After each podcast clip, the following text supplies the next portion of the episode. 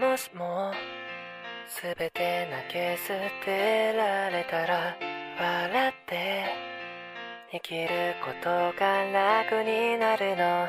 また胸が痛くなるからもう何も言わないでよ。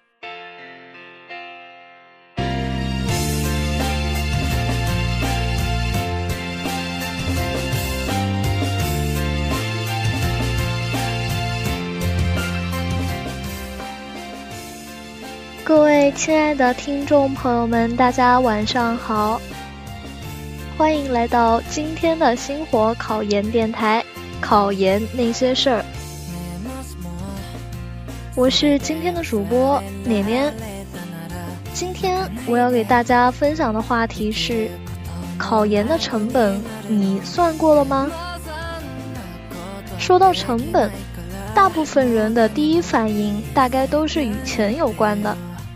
在其他地方或许如此，不过在考研这件事儿上，资金成本只能是其中最基本、最直观的一个方面。参与一场研究生考试，不仅仅是一场考试，更关乎考生的未来职业发展。因此，连连在这里提醒大家，在选择参加考试以前。考生需要仔细的计算一下自己需要付出的各种成本，慎重考虑再做决定。风险问题是你在决定考研以前最应该提前想清楚的问题。是考试就会有成功和失败，如果最终没有考上，对你而言意味着什么？你是不是有足够的勇气和能力承担这个结果？也有后续的计划可以弥补这次的错过。大四上学期，往往是校园秋季招聘火热进行的时候，在别人忙着各种实习、找工作的时候，你却需要保持沉稳的心，坐在教室自习室里温习。别人各种毕业旅行。天南地北四处游玩的时候，你需要拒绝各种诱惑，安心做题。等到来年的二月份，考研成绩公布的时候，不少同学的工作已经落实的七七八八，而这时候的你，如果没考上，将意味着你和无数的工作机会、实习经验都失之交臂。而此时，离毕业仅剩三个多月。除了毕业论文，你很难有时间再顾及其他。第二个我们需要考虑的成本，就是大家最为熟悉的资金成本。考研以前，你可能会报考研的全程班，两三千，学长学姐的经验资料一买又是两百多，专业课真题要买，政治大纲要看。英语资料要做，指定的专业书籍有的已经不出版了，淘宝上花两倍的价钱也得淘回来，而这只仅仅是考研成本的一小部分。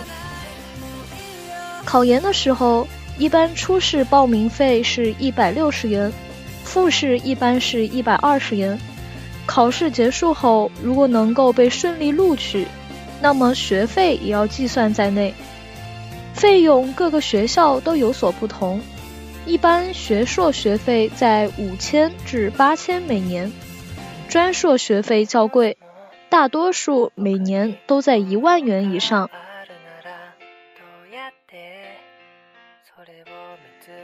第三就是心理成本，考研的那段时间，对于很多人来说，都有一朝回到了曾经的高考时代的感觉。每天精神高度紧张，看书看到崩溃，压力真的有山大。每天走进图书馆、走进自习室的那一秒，就感觉到了紧张的复习气氛。周围的人都在学习，每当你想有所松懈的时候，都会有一种无形的压力告诉你：你的潜在对手都那么用功了，你有什么理由不努力？而年龄，也是一个不可回避的问题。不仅仅是女生需要问，男生同样重要。年龄越大，承担的社会责任也就越重，压力也随之越大。父母的赡养、婚姻家庭的维持，都是需要考虑的问题。三年时间看似转瞬，象牙塔再轻松美好，我们终究要面对社会。已经付出了那么大的经济成本，又花费三年时间读研，必然要承受心理压力。考研党每天早出晚归，难免疏远了正常的人际交往。一个宿舍的，可能也就只有晚上回来洗漱的那一会儿能交流一下。有时候好几天和室友说不上一句话，也是正常现象。而在考研之后，学硕三年，专硕两年，当你的老同学在工作的时候。你还在熟悉的校园生活里徘徊。研究生毕业后，你可能有比别人高的起薪，但已经在职场打拼了两三年的老同学们，可能混的也不算太差。最关键的是，校园生活和工作真心相差甚远。你会发现，读研的你和已然工作的旧时好友，很难再找到共同的话题。关系在一天天变淡，最后，既然我们付出了那么多的成本，就必定会带来一些收益。成本带来的收益，就是我们要聊的最后一个方面。有了成本，自然就会有收益，也只有付出了成本，才会有收益。